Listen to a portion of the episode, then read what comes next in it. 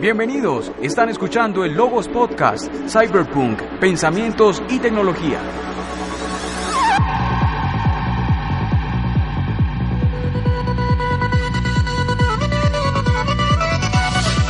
Reciban un cordial saludo, amigos, estimados oyentes del Logos Podcast.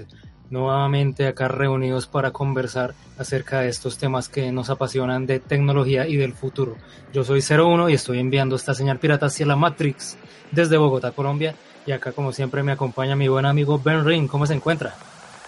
Hola 01, muy muy contento nuevamente aquí en Logos Podcast, que hacía rato no, no estábamos por acá, no grabábamos, pero muy contento, muy contento con estos temas.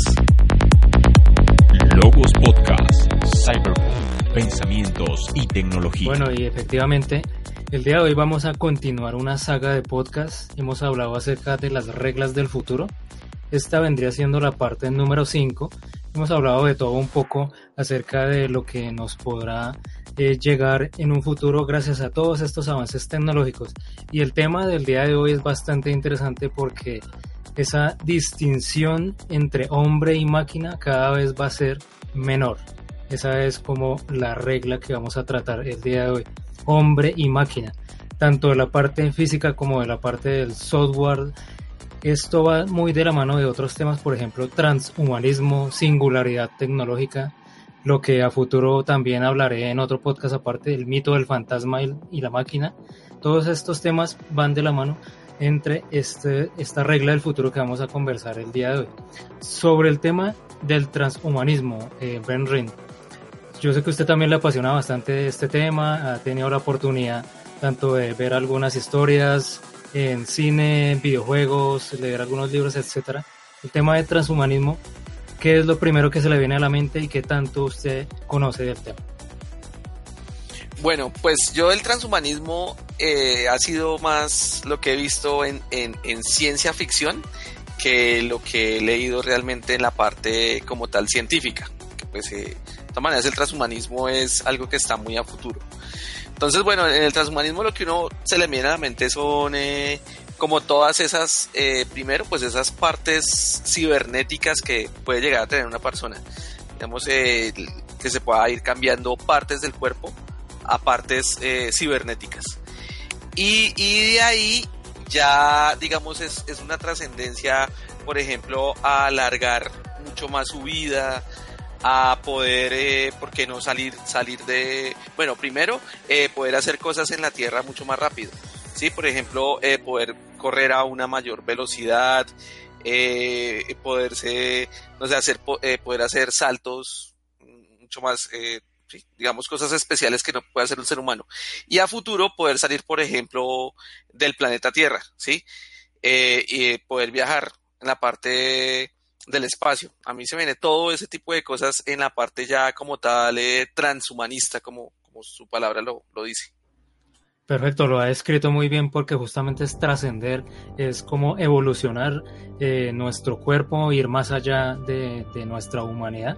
Y esto pues acarrea una serie de pros o de contras según el punto de vista de cada uno.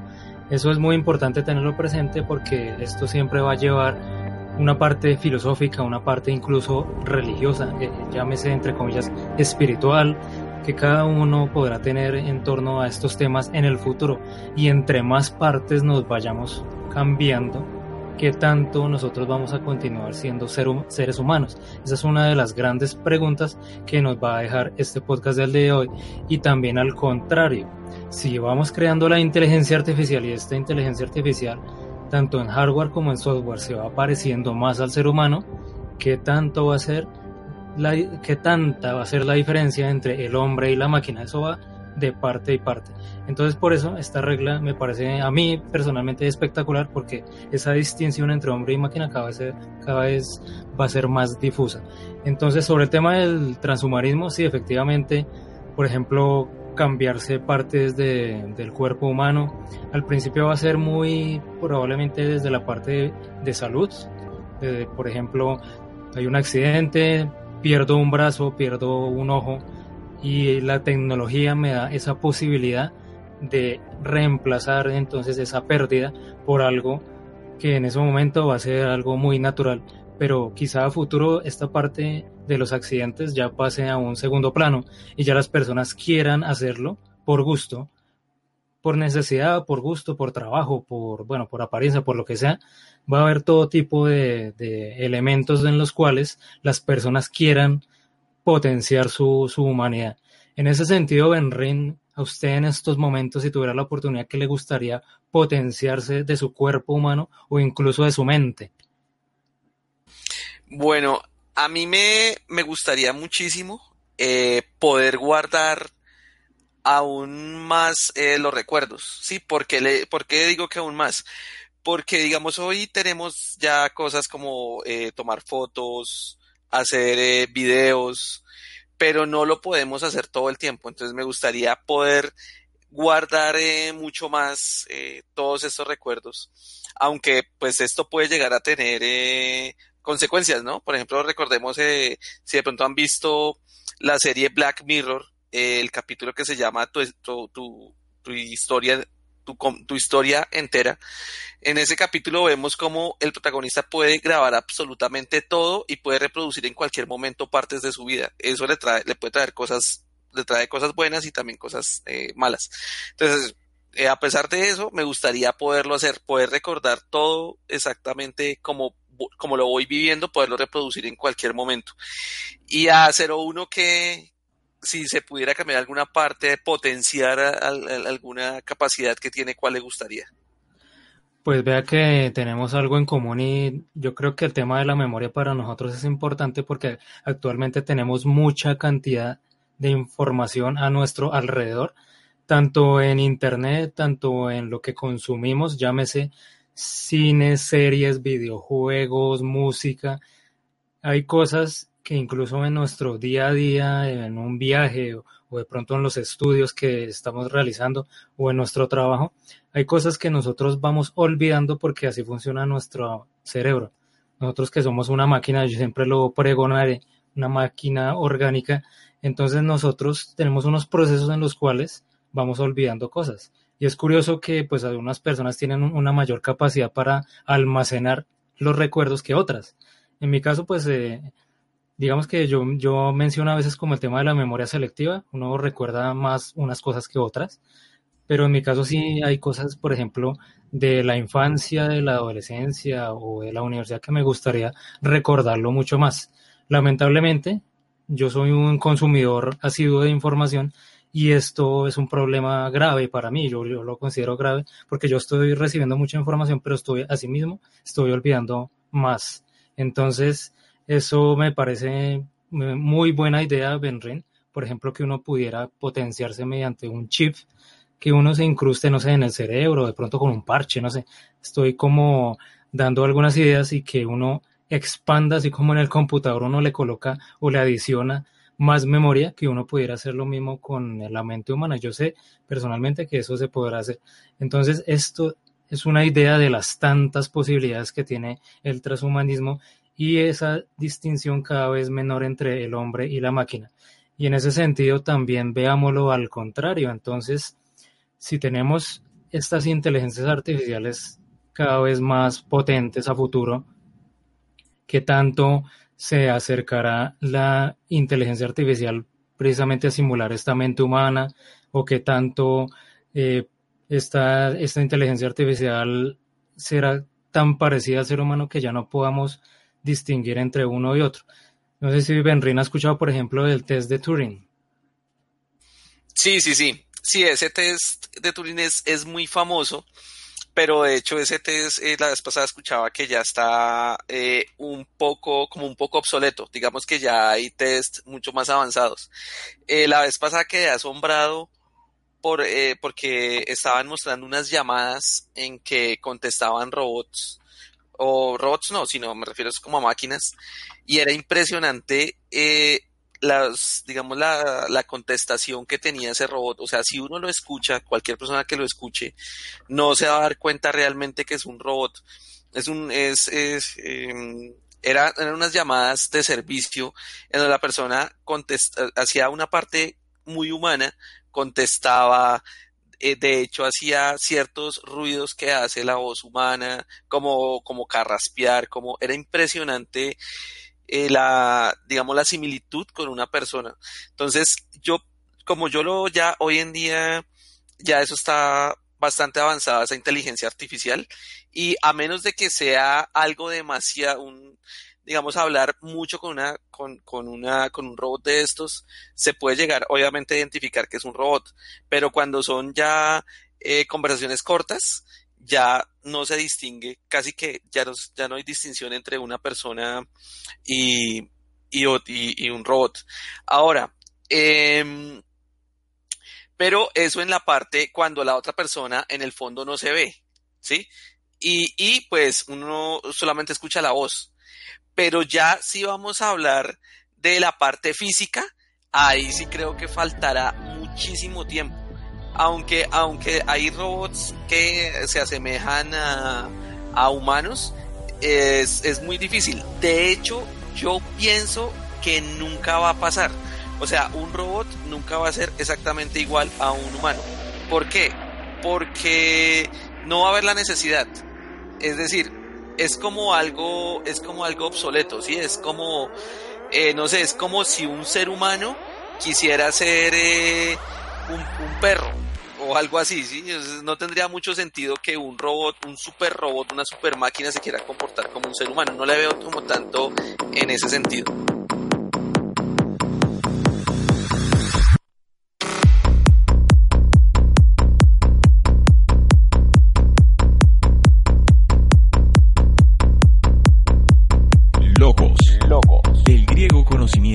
razonamiento o reflexión. No, sí, Benrin, muchas gracias por ese aporte porque estuvo muy interesante. Si efectivamente lo que acaba de plantear, eh, a veces uno no lo quisiera escuchar, pero eh, el ser humano sí tiene su, su, obsolescencia.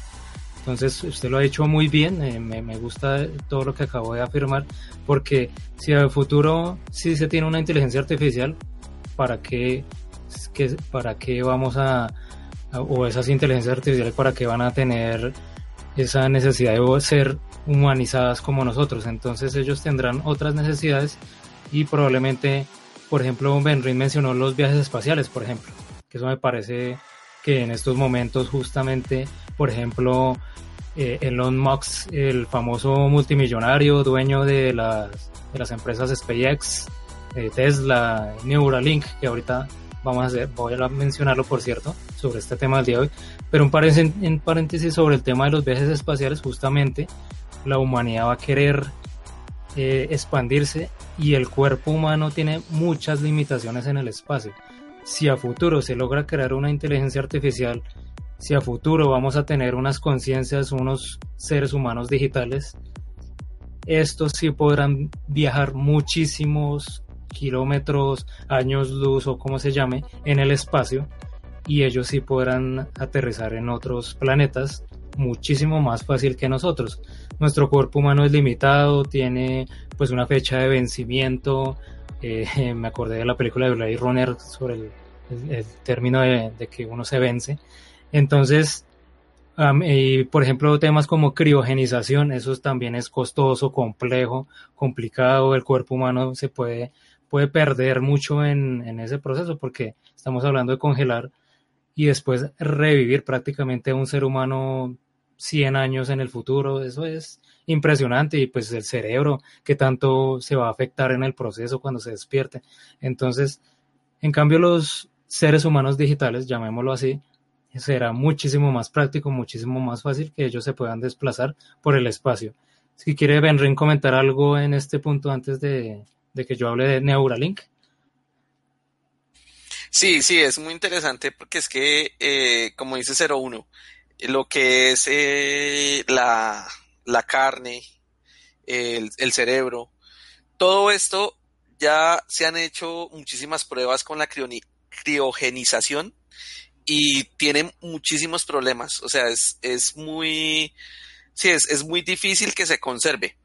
Entonces, para mí, iremos cambiando parte por parte de nuestro cuerpo hacia, hacia el silicio, hacia el carbono, hacia, hacia el metal. Con eso tendré, podremos tener como una especie de botón de, de apagado y de reencendido pero pues, obviamente a, muy a futuro, ¿no? Obviamente, pero iremos cambiando parte a parte. De hecho, mmm, ya hay muchos, eh, ya hay muchas partes cibernéticas en que se han cambiado brazos, se han cambiado piernas, de hecho, partes internas del cuerpo ya las han ido cambiando.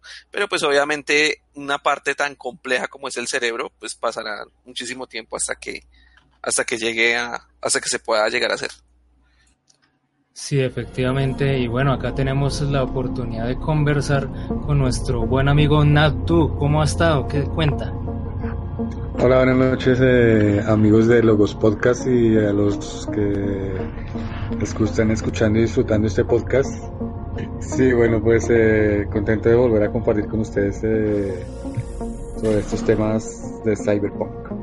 Bueno, perfecto, ahí se escucha muy bien y bueno, sí, estamos hablando el día de hoy acerca de la distinción entre el hombre y la máquina, a futuro cada vez será menor. Entonces, en ese sentido, pues hemos conversado con Benrin acerca de transhumanismo. Entonces, eh, yo sé que también Natu pues es un apasionado de estos temas de la tecnología del futuro.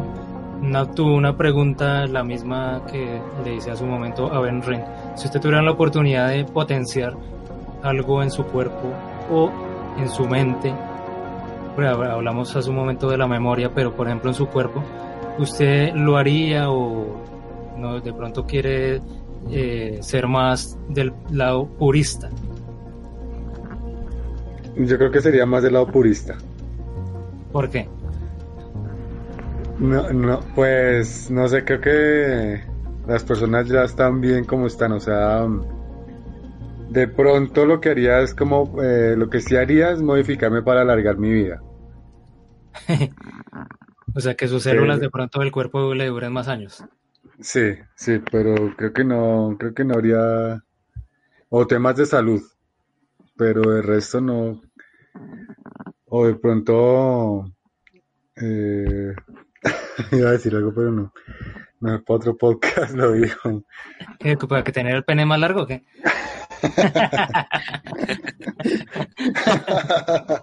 lo pensó, lo pensó, dígale. Yo le quiero hacer una pregunta. Porque es que como mi si lo quiere tener largo es porque lo tiene bien chiquito.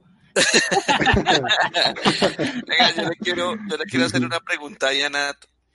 Bueno, usted, usted habla en tema de salud, pero entonces listo, digamos, eh, de aquí, no sé, cuando usted ya tenga 100 años em, em, y vaya empezando a, sus órganos se empiecen a deteriorar eh, y usted, eh, le, digamos, le toque ir cambiando cada órgano, cada órgano por algo sintético, va a llegar el momento en que usted ya va a pasar, ya ya va a dejar de ser un 30% humano a pasar de ser un 20% humano, un 10% humano. Va a llegar un momento en donde ya no, le va, o sea, no le va a dar más la vida y tiene que, tendría que convertirse a una máquina para seguir existiendo. Entonces, en ese caso lo haría o hasta qué punto se mantendría purista, entre comillas, para poder seguir existiendo, si, si existiera esa tecnología, ¿no? ¿Hasta qué punto? Yo creo que los órganos vitales no, no me los reemplazaría. O sea, me daría como, a ver, como un límite de unos 200 años o hasta donde mis órganos vitales den. O sea, digamos, serían, eh, me modificaría partes, pero que no fueran el cerebro, no, ni... Pues yo creo que el cerebro. Porque de todos modos el corazón ya hay marcapasos y cualquier persona ya no, no se pregunta si se pondría un marcapasos, sino simplemente lo hace. Creo que básicamente el cerebro no, no me lo modificaría. De pronto hasta se podría, podría hacer un experimento de saber si la, el, el ¿cómo se llama eso que, eh, senil, que en la, en la el, demencia senil, la demencia senil? Sería un experimento para ver si con el tiempo, de todos modos, vamos perdiendo la cordura. Sí, ese es un tema, ese es un tema complejo porque lo que se han dado cuenta los científicos es que las, el cuerpo humano se puede, digamos, se le puede ampliar el, más el tiempo, puede llegar a vivir 110 eh, años, un poco más, pero ya está el problema del cerebro, ¿sí? Que, que el tema de la demencia senil y, Alzheimer y bueno, todos esos problemas que puede llegar a tener el cerebro, sí es, son mucho más, es mucho más difícil poder, poderlos tener más tiempo.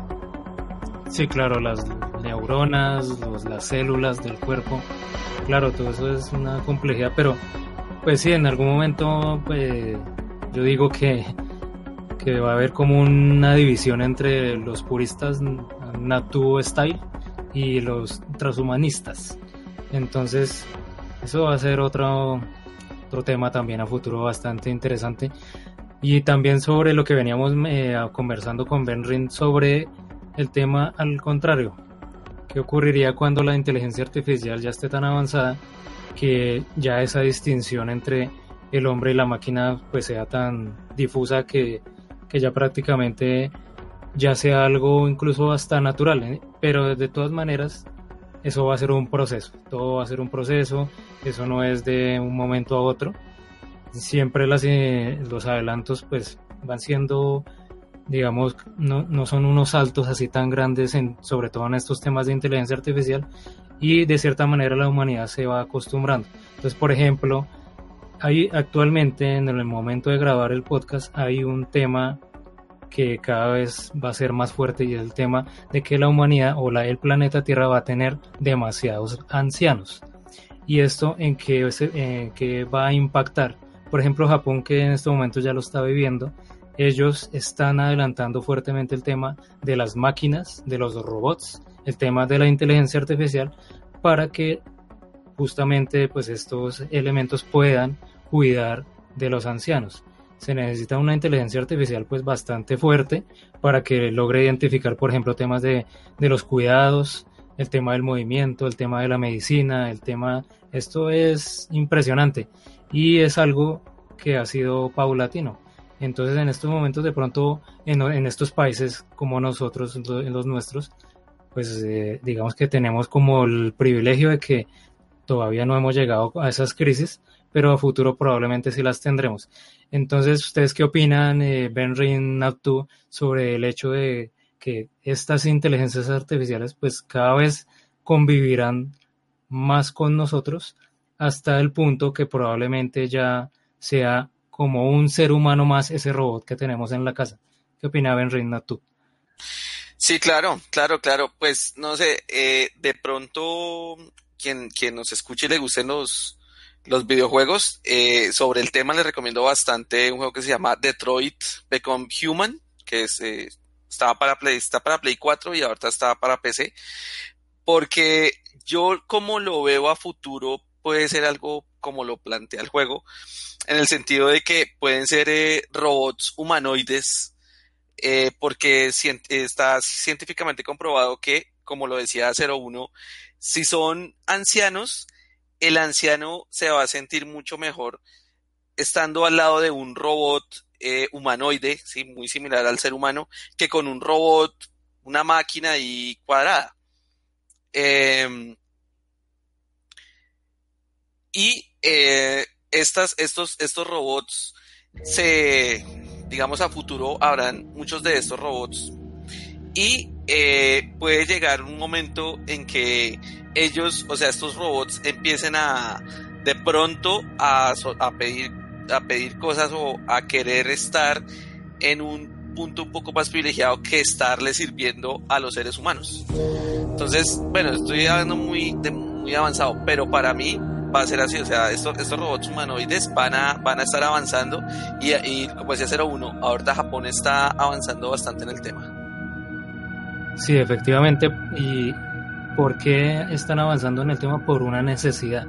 Y las necesidades son las que empiezan a motivar a la humanidad a desarrollar pues eh, nuevas tecnologías, nuevos elementos, eh, tanto en la parte del hardware como en la parte del software. Y sin lugar a dudas, eso es algo que se irá expandiendo alrededor del mundo.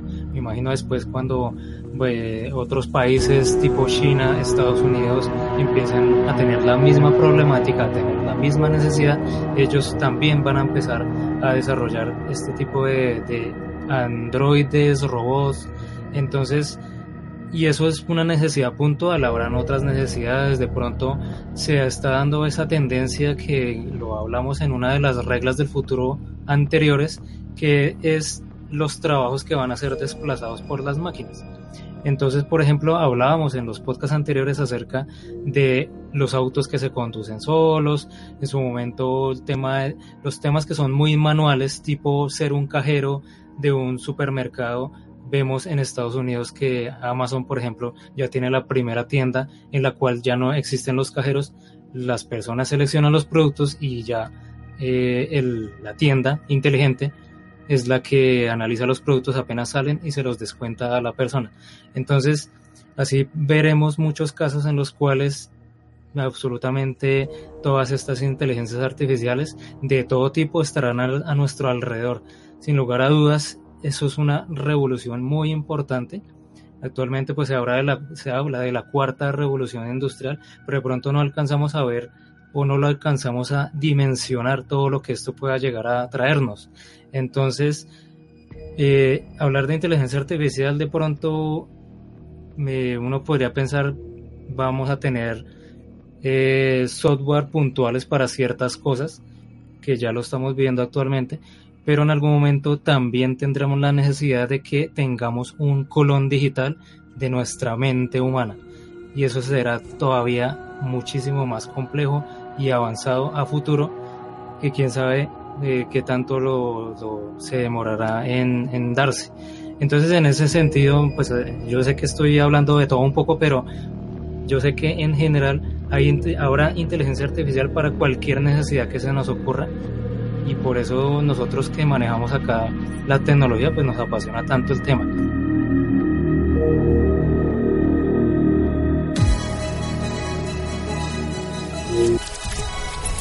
Logos Podcast. Analizamos el cine, las series y el entretenimiento desde un punto de vista diferente. Desde México, Angel del podcast Angel Cat. El anime va más allá porque al final de cuentas es el retrato de una sociedad que se levantó de las cenizas, se levantó para decirle al mundo que aquí sigo y voy a ser el mejor de todos. Desde el Perú, Colas del podcast Colas dice. Y eso es un elemento puramente cyberpunk. Hay una clase que no tiene acceso a esa tecnología y que por ser disidentes o por no ir eh, de acuerdo con el orden establecido, pues la pasan mal. Desde Colombia, Félix del podcast El siglo XXI es hoy. Podcast, como Logos Podcast, se parece más a un club de lectura que a un programa de televisión o de radio. Más allá de los datos duros, queremos reflexionar sobre los aspectos positivos o negativos que una historia le puede aportar a la sociedad. Desde Francia, Descartes. La torre es eh, la torre de la felicidad, the Tower of Joy en inglés, es como un palacio de verano de los Targaryen. Desde Colombia, W del podcast Un Show Más. Por fortuna este modelo social es fuerte. Pueden salir 10 Julian Assange, pueden salir muchos anónimos, el sistema aguanta, o sea, y eso es muy bueno. Yo casi que defiendo al sistema. Desde Colombia, Cyborg, de Cyborg Corp. Es un tiempo donde nosotros mismos cedemos nuestra libertad voluntariamente. Desde Colombia, Fernando Plestes de Astarte Cultura. Una de las mejores experiencias que yo he tenido con el Cyberpunk es el haber jugado y dirigido un juego de esta temática llamado Shadowrun. Desde España, Alan Neal de Wasted Metaphor. Y quiero agradecer a Logos Podcast por haberme invitado. Síguenos en Twitter como arroba Logos Podcast, en iTunes, iBox, Facebook y YouTube como Logos Podcast. Logos Podcast, Cyberpunk, pensamientos y tecnología. Usted que también es un amante de la tecnología, que es un desarrollador de software, ¿usted cómo ve usted está viviendo y usted está siendo parte de, esta creación de, de, todo lo que hemos hablado? Entonces, ¿usted cómo ve ese impacto que va a tener estos desarrollos en nuestra vida futura?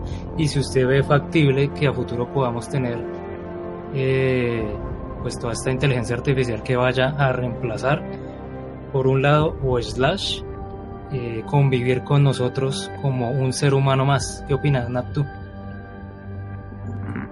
Hmm, esa pregunta es tenaz, porque hay muchas posibilidades. O sea, yo creo que, que la tecnología ha avanzado tanto por lo que la gente tiene mucho acceso a la tecnología, no es como hace 100 años o es más, hace 30 años que la tecnología solo la tenían ciertas élites eh, académicas o, o, de compañías muy grandes, ¿no? Ahora la tecnología prácticamente está al alcance de cualquier persona que tenga internet y eso hace que sea muy difícil predecir hasta dónde llegará, más que decir que obviamente, digamos, la inteligencia artificial será parte muy, muy de la cotidianidad a niveles que uno no, no se imagina, o sea, nos infiltrará como el agua en muchos aspectos de la vida que hasta ahora ni nos imaginamos porque hay miles de personas pensando cómo, cómo aplicar esas tecnologías. Y respecto a la relación de las personas con las inteligencias artificiales, no sé qué, eh, eso es lo que más me pone a pensar porque la gente tiende como a animar lo inanimado. Entonces, eh, no sé, puede, puede que llegue un día en que la gente no solo tenga o no solo pueda tener mascotas, sino que tenga como mascota una inteligencia artificial. Y eso es, eso es como muy extraño, porque hay personas, supongo que, que opinarán que tienen, que la inteligencia artificial es una vida como otras que no. Sí, efectivamente. Bueno, ahí Natu tiene ahí un, un ruido, pero, pero bueno, ya lo, ya lo corregirá. Entonces, eh, sí, lo que plantea, y eso lo que acabo de decir hace un momento es clave porque ahorita en estos momentos somos millones de personas que, y las que vienen, que se están formando en temas de tecnología y no me imagino futuro la cantidad de ideas, de proyectos que tendremos, sino más hoy en día es impresionante yo soy de los que me siento muy orgulloso y muy contento, muy feliz de pertenecer a esta industria de la tecnología. Cada quien aportará eh, en mayor o menor medida algo de su conocimiento y esto es vital porque la humanidad pues en conjunto está estamos desarrollando cosas. Entonces, chévere que Natum lo mencione, también era una de las reglas del futuro que hablamos en podcast anteriores y era la que se refería a que nosotros mismos vamos aportando al conocimiento global. Eh, era una, una, regla que era hazlo tú mismo. Y es muy curioso que uno encuentra actualmente pues muchas cosas, incluso por internet, por YouTube, tutoriales, etcétera, y todos vamos aportando por un conocimiento en común. Y el tema de la inteligencia artificial también. Podremos tener eh, de hecho, ya hay muchos proyectos de open source, por ejemplo, de inteligencia artificial, hay una gran cantidad y las personas pueden descargar en cualquier momento en su computador un proyecto de estos y aportar su conocimiento para desarrollar algo. Sí, de hecho, de hecho, IBM y Amazon, bueno, y muchas empresas de la nube eh, tienen eh, servicio, eh, brindan un acceso gratis o pago a determinados eh, inteligencias artificiales y redes neuronales para que la gente experimente con ello, para desarrolladores o gente que académica. Eh, hay cierto tipo de acceso o para compañías grandes ellos brindan ese servicio de programar redes neuronales. Pero esas redes neuronales son como... Qué pena, ¿esas redes neuronales son como especie como de inteligencias artificiales? ¿Es eso o, o a qué se refiere? Sí, en realidad son, eh, sí, en realidad son, esa es una inteligencia artificial. Una red neuronal es, eh, simula el, el cerebro en términos de las neuronas y las conexiones entre neuronas. Y eso ya ahorita, eh, digamos, una empresa puede entrar a la página de Amazon y pedir un servicio mensual de que alquilen, no sé cómo será, pero digamos que le alquilen 100.000 neuronas o, bueno, estoy hablando de un modelo de negocio, pero que no es así, pero es cerca de eso, es cerca de eso. Entonces, o si no puede tener una cuenta gratis, gratis, o sea, no necesita dinero ni siquiera, sino solo la conexión a Internet y se conecta con, con esos servidores de, de, IBM y empieza a experimentar con esas redes neuronales. Y eso también me hace recordar que ellos también tienen unos computadores que llaman cuánticos, que hay diferentes niveles de, computadores cuánticos, ¿sí? Hay como tres fases. Y ellos ya están alquilando, bueno, no sé, no sé si me salgo mucho del tema, pero es como también compartir pues el alcance de la tecnología ahorita cómo, cómo está, que no solo la inteligencia artificial, sino los computadores cuánticos, la gente ya puede pagar por, un, por determinada capacidad de procesamiento en, en procesadores cuánticos. Sí, sí, eso en general es lo que hemos hablado acá el día de hoy.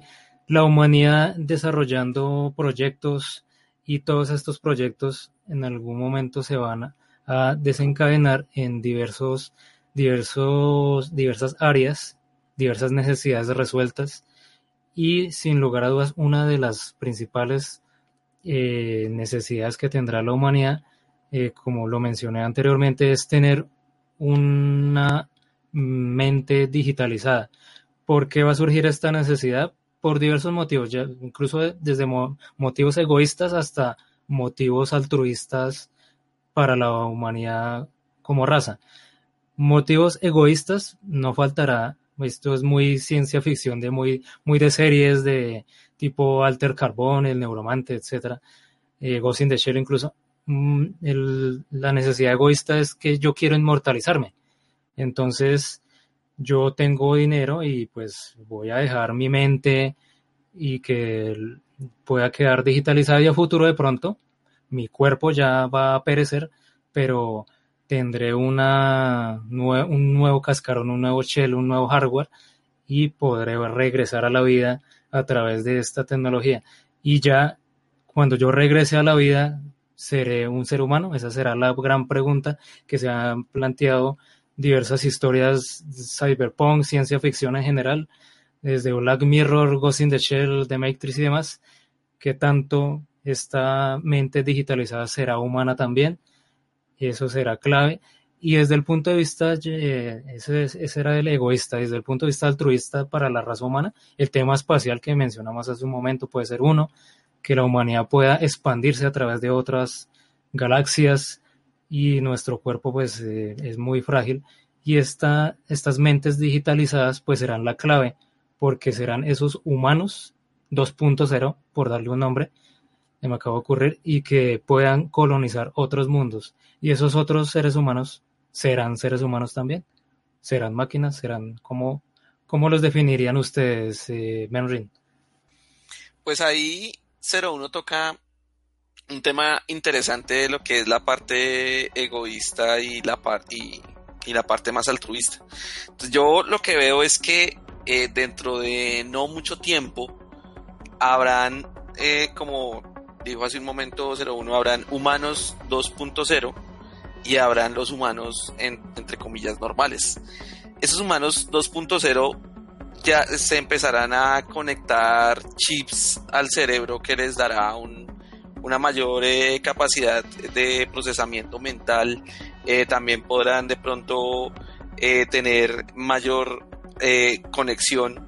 Sí, y con conexión me refiero a que tendrán más memoria y los que serán los humanos normales se empezarán a quedar un poco, entre comillas, obsoletos.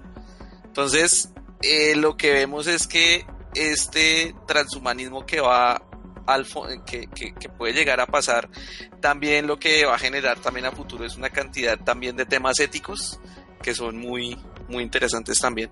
Ver, ver esta parte, ver esta, esta parte ética donde eh, los humanos nos empezaremos a, a, diferenciar mucho más entre los que se puedan poner esta, este, maximizar estas capacidades, estas habilidades, y los que entre comillas quedarán de, de forma normal, con las habilidades humanas normales. Sí, ahí respecto a lo que dice Benrin, un escenario posible es ese, que, que la tecnología el acceso a la tecnología se concentre, se empieza a concentrar en los que más eh, dinero tienen pues para adquirirla. Y eso, ese, eso se, mantenga durante mucho tiempo, lo que haría que la humanidad se dividiera básicamente como en dos especies, que sería la, los que tienen la tecnología y los que no. Y como la tecnología ha avanzado tanto y seguirá avanzando tanto, prácticamente los que tengan acceso a la tecnología serán como los dioses del planeta. Eso, eso sería, sería un escenario posible, porque igual hasta el momento no ha pasado y de hecho lo que hace que, que la tecnología avance es que se comparte la tecnología. Sí, muy interesante esos planteamientos. Y, y, entonces esa convivencia entre humano y máquina. Y a máquina en este punto pues ya me refiero específicamente a esos robots con inteligencia artificial o ya prácticamente el, el humano 2.0, ese humano con una mente digitalizada. Entonces ahí también vendrá otro de los debates que siempre tendremos acá en este podcast y es acerca de si será factible digitalizar la mente humana. Surgirá otra pregunta del día de hoy de este podcast porque recordemos esta regla del futuro la diferencia entre hombre y máquina cada vez va a ser más difusa. Entonces, puntualmente, Benrin y Natu, ¿ustedes creen que la mente humana se podrá digitalizar? Mm, bueno, no sé si Benrin quiera responder primero. Sí, yo, yo voy primero. Yo pienso que la mente humana sí se va a poder digitalizar. O sea, vamos a poder coger cada, digamos, eh, eh, cada, cada recuerdo que tengamos y se, lo vamos a poder digitalizar eh, de algún modo, ¿sí? Lo que no creo que llegue a suceder es que llegue a haber una, una conciencia como tal, ¿sí? O sea, al, al digitalizar la mente humana, seremos como una copia, como una copia de, de esa mente, digamos que teníamos, que es la mente, eh, ¿cómo se diría? Química. Pero ya de ahí a pensar eh, que el simple hecho de hacer esa copia genere una conciencia, no, creo que esa parte no creo que sea así. O sea, creo que eh, mientras tengamos esa parte del cerebro biológica, eh, podremos guardar nuestros recuerdos en el futuro, eh, podremos ampliar nuestras capacidades mentales de, procesamiento, de pronto nuestros sentidos también los podremos ampliar, pero de ahí a copiar todo el cerebro y que de esa copia se genere una conciencia de lo que llamaríamos el yo, que sea nuestro yo copiado, la verdad es que no, no creo la verdad que suceda. Interesante respuesta, sí. Eh, yo pues creo que soy más pesimista que Benren y yo creo que no solo no se podrá generar conciencia, sino que no se podrá copiar nada directamente desde el cerebro, o sea, no, no creo que se pueda digitalizar. Eh, el cerebro tiene muchísima información y no, o sea, tendría que desarrollarse como la, la, computación cuántica Ah, de pronto el día que lleguemos como, de pronto en otro podcast podemos hablar de eso, pero hay tres niveles de, computación cuántica. Eh, nosotros estamos en la primera, ¿sí? La segunda es la que, no sé si vieron las noticias de, de Google que decía que ellos alcanzaron la superioridad cuántica, pero ellos se referían al segundo nivel. Y el tercer nivel, hay hasta científicos que dicen que es imposible de alcanzar. Si fuera, pues no podrá ser cuestión de tiempo. O sea, por ejemplo, este tema de los computadores cuánticos, hace unos 30 años que ya habían computadores, era algo todavía que era como ciencia ficción y algo que era muy difícil, casi imposible, y vea que ya se alcanzó y eh, lo que usted está comentando es muy interesante, ya estamos llegando a ese segundo nivel cuántico, ¿no sería cuestión de tiempo de pronto eso? Eso es precisamente lo que dicen algunos científicos, que la tercera fase, que la segunda es factible, pero la tercera fase es la que dicen que hay científicos que dicen que es imposible. O sea, hay cosas que por las leyes físicas es imposible, no es cuestión de tiempo. Y bueno, hay muchos aspectos técnicos ahí, pero yo, eh, de acuerdo pues a lo que sé de la, de la computación cuántica diría que la, la única forma como de llegar a tener una posibilidad de copiar el cerebro es que se desarrolle la tercera fase de la física cuántica, porque nuestro cerebro a la larga funciona es en una en un sustrato cuántico, pues físico, físico, totalmente físico. O la otra forma en la que de pronto se pueda mantener la mente es como en el experimento del cerebro en una en, en una una cubeta. En una cubeta. Ese sería el otro, que sería como que biológicamente extraer el cerebro, poderle dar los inputs que el cerebro tiene de, de nuestro cuerpo, como los sentidos, y posiblemente sí se pueda, pero para mí es como no, inconmensurable como la capacidad del cerebro. O sea, tendría que ser con un computador cuántico, que es el que, el que llegaría como un poco como, o no un poco, no, un computador de, la tercera fase de, los computadores cuánticos sería el que estaría prácticamente al mismo nivel de un cerebro en cuestiones físicas, porque digamos, eh, los procesadores actuales tienen un límite, que ya digamos eh, llegará a un punto en que ya no se pueda reducir más el transistor. O sea, que, o sea que de pronto para nada, estoy diciendo que de pronto para una máquina es casi imposible que pueda sentir olores o sentir sabores. Eh, para mí eso sí es imposible. O sea, eh, no sé, tendría que haber alguna especie de magia más allá, digamos, de lo que un humano puede hacer para que haya eso, aún con computadores cuánticos, porque yo lo que digo es que los el tercer nivel de computadores cuánticos lo que haría es la posibilidad de copiar la mente, que es lo que decía Benry, pero no conciencia. Para mí la conciencia sí es imposible traspasar. Pero vea, pero vea que, por ejemplo, en el tema de los sentidos, ya hay máquinas que pueden ver de algún modo como el sentido humano, que son eh, eh, no sé si han visto los, las personas que son invidentes y que ya pueden ver sombras. Eso lo hacen es a través de un, robot. O sea, lo puede hacer. También hay eh, robots que pueden, que perciben las ondas sonoras. No la música porque es diferente, pero sí las ondas sonoras. Y también otros robots que tienen un poco de lo que es la base de, del tacto. Entonces vea que, o sea, ahí, ahí ya tenemos tres. Pues podemos ahí, puedo refutar ahí. si quiere. Hágale, hágale, hágale. Pues respecto al primer caso de la persona, pues, la máquina en realidad yo lo que digo es que no siente. No, a uno nunca, digamos, que en un caso dado una máquina así llegara a sentir, uno no podría demostrar que está sintiendo, porque es que sentir es una experiencia de una conciencia, ¿sí?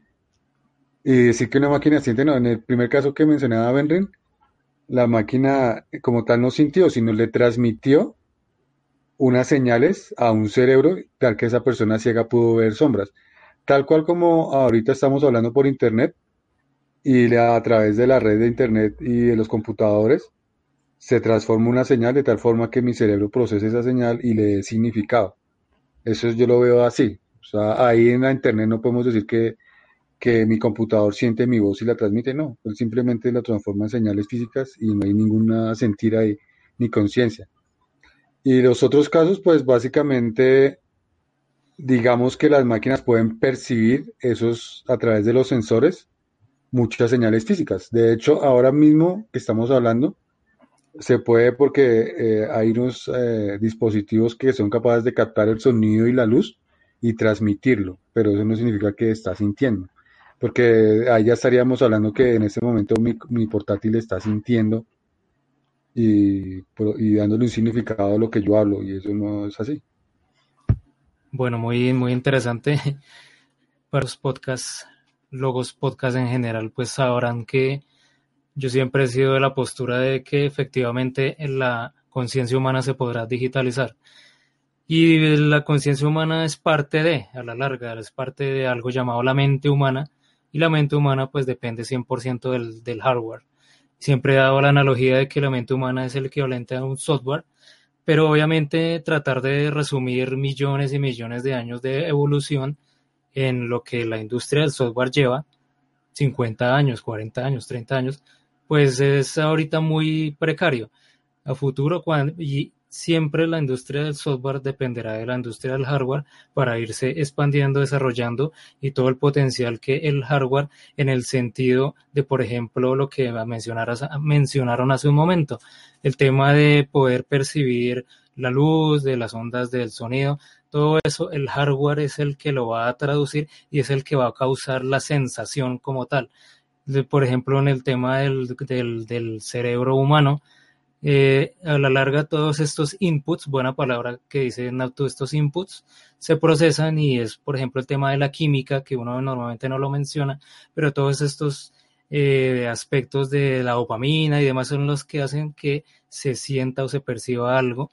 Y todo eso sin lugar a dudas es software y hardware interactuando a un nivel tan avanzado que actualmente parece magia como lo mencionó Natu pero como dijo, y yo sé que aquí repetirlo ya es muy trillado, pero eh, Arthur C. Decía que cualquier tecnología tan supremamente avanzada puede llegar a ser indistinguible de la magia, como el tema del día de hoy, la diferencia entre el hombre y la máquina será cada vez más indistinguible. Entonces, eso tratar de explicarlo es, pues a la larga no, no va a dejar de ser unas teorías que podamos dar el día de hoy, yo también pretendo expandir este tema de, digitalizar la mente humana, la conciencia, en un podcast donde voy a hablar exclusivamente de ese tema y lo voy a llamar el mito del fantasma en la máquina. Van a estar cordialmente invitados acá, Benry y Natu, para que también podamos expandir ese tema y debatir, porque eso fijo va a salir unas dos horas de, de debate, porque es un tema tremendamente complejo que tratar de mencionarlo acá en unos minutos pues es muy poco. Entonces, eh, bueno, ¿ustedes qué opinan de este tema interesante, esta regla del futuro? ¿Será verdad, Benrin, que entre más años pasen, la diferencia entre hombre y máquina será cada vez menor, tanto en el software como en el hardware? Eh, Benrin, su opinión sobre esta regla del futuro. Bueno, yo pienso que esa distinción sí, o sea, cada vez va a ser más indistinguible. Pero mientras en este momento estamos, eh, hemos ido avanzando en la parte de hardware, ¿sí? Eh, de hecho, otro ejemplo es, es una, una persona que tuvo un accidente, eh, le, amputaron las piernas, parte de las piernas. Esa persona le pusieron un, esa persona corría antes del accidente, le pusieron unas partes cibernéticas y de hecho hoy en día corre más que los seres humanos normales. Entonces, yo pienso que el tema de hardware ha ido, ha venido avanzando. Eh, ya, eh, por ejemplo, eh, lo del tema del corazón, esa parte, esa parte que, que, se pone, que le ponen las personas en el corazón para que funcione mejor. Todo esto ya ha ido avanzando, ya de hecho hace parte de, de nuestro día a día, pero para mí el tema más complejo va a ser el tema de software ese es el tema más complejo. De hecho, pues eh, como la dijo Natu hace un rato, ese tema es, es el que me parece más complejo. Pero a futuro para mí sí va a ser indistinguible.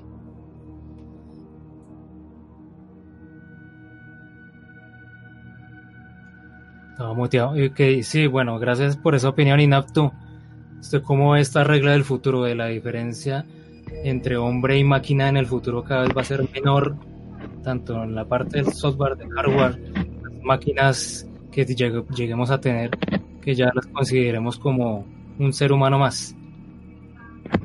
Sí, ese tema es muy curioso porque yo creo que, que las máquinas sí, sí pueden llegar a imitar muy bien al humano. O sea, digamos, si viviéramos en el mundo de Blade Runner, para mí los replicantes, para mí los replicantes serían máquinas, no serían humanos. Bueno, si fueran solo, solo a partir de silicio, ¿no? Pues, porque ya con una base biológica es diferente. Pero sí es curioso porque... Pero el Nautu lo interrumpo, lo interrumpo un momento. Si usted se encuentra, por ejemplo, en la discoteca del primer Blade Runner y usted ve la, la ¿cómo se llamaba? Rachel, no, Rachel era la protagonista. Se me olvidó el nombre de la, de la, de la que retiró de la, la, la, la serpiente. En ese momento se me escapa el nombre. Usted se encuentra con ella, dialogan, tienen sexo y todo, y usted se va convencido de que era un ser humano. Sí, ese es el tema. Convencido 100%. Sí, sí, ese es el- y lo que lo es cierto, eso es cierto, y lo curioso es que eso es muy factible. O sea, si uno se pone a entrenar una red neuronal que converse o, le, o escuche las conversaciones de otras personas, que ahorita hay muchísimo material porque, digamos, los servidores de WhatsApp, de Facebook, pues, ponerle una inteligencia artificial, una red neuronal que se empiece a reproducir esos. ¿Cómo? Sí. Para que nos hagan espionaje. Sí, es posible que, que llegue a ser en ciertos aspectos muy similar. De pronto con el tiempo de, de interactuar con una inteligencia artificial, podría uno detectar que es artificial. Pero yo creo que eso sí con el tiempo sigue mejorando y, y eso es muy curioso porque eh, será muy difícil, o sea, habrá gente que, que podrá tratar a, sus a su inteligencia artificial, digamos una mascota si pudiera comprar, tratarla como un ser viviente y habrán personas que dirán, no, es que es un ser viviente por tal y tal, como otras que no, como yo me incluyo ahí en ese grupo que dirán, no, eso es una inteligencia artificial, no está vivo. Eso, se- eso será un debate de, pro- de pronto en, algún momento del tiempo, que por ejemplo, el, tra- el maltrato animal, en- llegue el día que sea el maltrato a las mascotas artificiales, como eso será como, yo sí veo que eso que sea, que eso sea factible, a pesar de que crea que no, que no tengan conciencia, pero sí va a ser muy difícil distinguir. Sí. Sí, es que yo recuerdo, yo recuerdo, por ejemplo, con el tema de los eh, Tamaguchis, que fue lo que se me vino a la mente con lo que decía Nat. Es Totalmente, que- sí. Sí, es que era muy curioso ver a los niños ese, eh, digamos, ese nivel de, digamos, de sensaciones con esos Tamaguchis que, que si se les moría, digamos, esa, esa mini inteligencia que estaba allá, eh, se sentían mal y lloraban y todo. O sea, sí es impresionante, digamos, el, el nivel que puede llegar a tener una inteligencia de estas tan básica eh, con un ser humano. O sea, de hecho yo creo que también es lo hacen como, como nivel de experimentación, ¿no? Hasta qué punto un ser humano puede llegar a interactuar eh, sentimentalmente con estas, con estas inteligencias artificiales que ni siquiera son humanoides, sino simplemente un llaverito y ya Sí. se genera esa, esa interacción. Sí, y a pesar de eso somos conscientes de que es un llavero con un, con un procesador ahí y digamos si se moría el Tamagotchi uno le da a pesar como, ah, se murió mi Tamagotchi, Sabi- siendo conscientes. Entonces ahora imagínese que se pusiera en duda de que es algo artificial. La gente, yo creo que la gente que los defenderá y dirá que son seres vivos. Sí. Pues cuando sea, cuando sean inteligencias más avanzadas. Cuando Sí, como se ve, por cuando ejemplo, lleguemos- en, en Blade cuando Runner. al Animatrix. Exactamente. Sí, también. Blade Runner de 2049, Animatrix, Yo Robot, bueno, cualquier cantidad de historias y bueno, muy interesante el tema del día de hoy, la diferencia entre hombre y máquina cada vez más difusa. Eh, hay mucho por conversar, pero entonces eh, acá seguiremos como siempre en el Logos Podcast, tendremos más episodios hablando acerca de las reglas del futuro. Nos hace falta una sexta regla, recordemos estas reglas de futuro las estoy tomando del Washington Post y esta vendría siendo la número 5 y la número 6 que conversaremos muy pronto es acerca de que y es curioso el título el exceso será un problema peor que la escasez yo creo que si uno le pregunta a cualquiera actualmente todo el mundo piensa que hay escasez de comida de escasez de trabajo escasez de dinero como que siempre tenemos esa idea de que nos hace falta algo. Pero entonces esta regla del futuro dice que es, va a ser todo lo contrario. El exceso va a ser un problema. E incluso acá voy adelantando, hablaremos el tema de la contaminación también, que eso ya va siendo una problemática. Entonces, bueno, eh, estimados oyentes, muchas gracias por escucharnos el día de hoy. Este ha sido un podcast muy interesante sobre el futuro. Eh, Benry, muchas gracias por participar y no sé si tiene de pronto algún comentario para cerrar el podcast el día de hoy. No, no, muy interesante, muy interesante. Eh, quedé pensando en la parte de, del software con relación al hardware. Y entonces muchas gracias por la invitación y estaremos, nos estaremos escuchando próximamente. Bueno, Natu, muchas gracias por aceptar la invitación del día de hoy. Yo sé que lo cogimos un poco ocupado y ya a futuro pues ya mm, eh, estamos a la larga probando esta plataforma, estamos grabando a través de StreamYard. Yo creo que nos ha ido muy bien y bueno, lo iremos mejorando, lo iremos puliendo y para que todos ustedes nos puedan escuchar muchísimo mejor cada vez y en estos buenos temas que estamos tratando. Natu, muchas gracias por estar el día de hoy. Gracias por la invitación, por volverme a invitar a los Logos, a los Logos Podcast. Eh, siempre es un placer hablar con ustedes y compartir nuestras opiniones. Bueno, muchas gracias, como siempre, compartiendo todo nuestro conocimiento para dejar inmortalizadas nuestras ideas para el futuro, para la posteridad. Y bueno, muchas gracias a todos. Benrin Natu, un saludo para todos nuestros oyentes. Hemos enviado esta señal pirata hacia la Matrix desde Bogotá, Colombia. Se, se despide, soy 01 y bueno, ha sido todo un placer. Muchas gracias a todos y chao.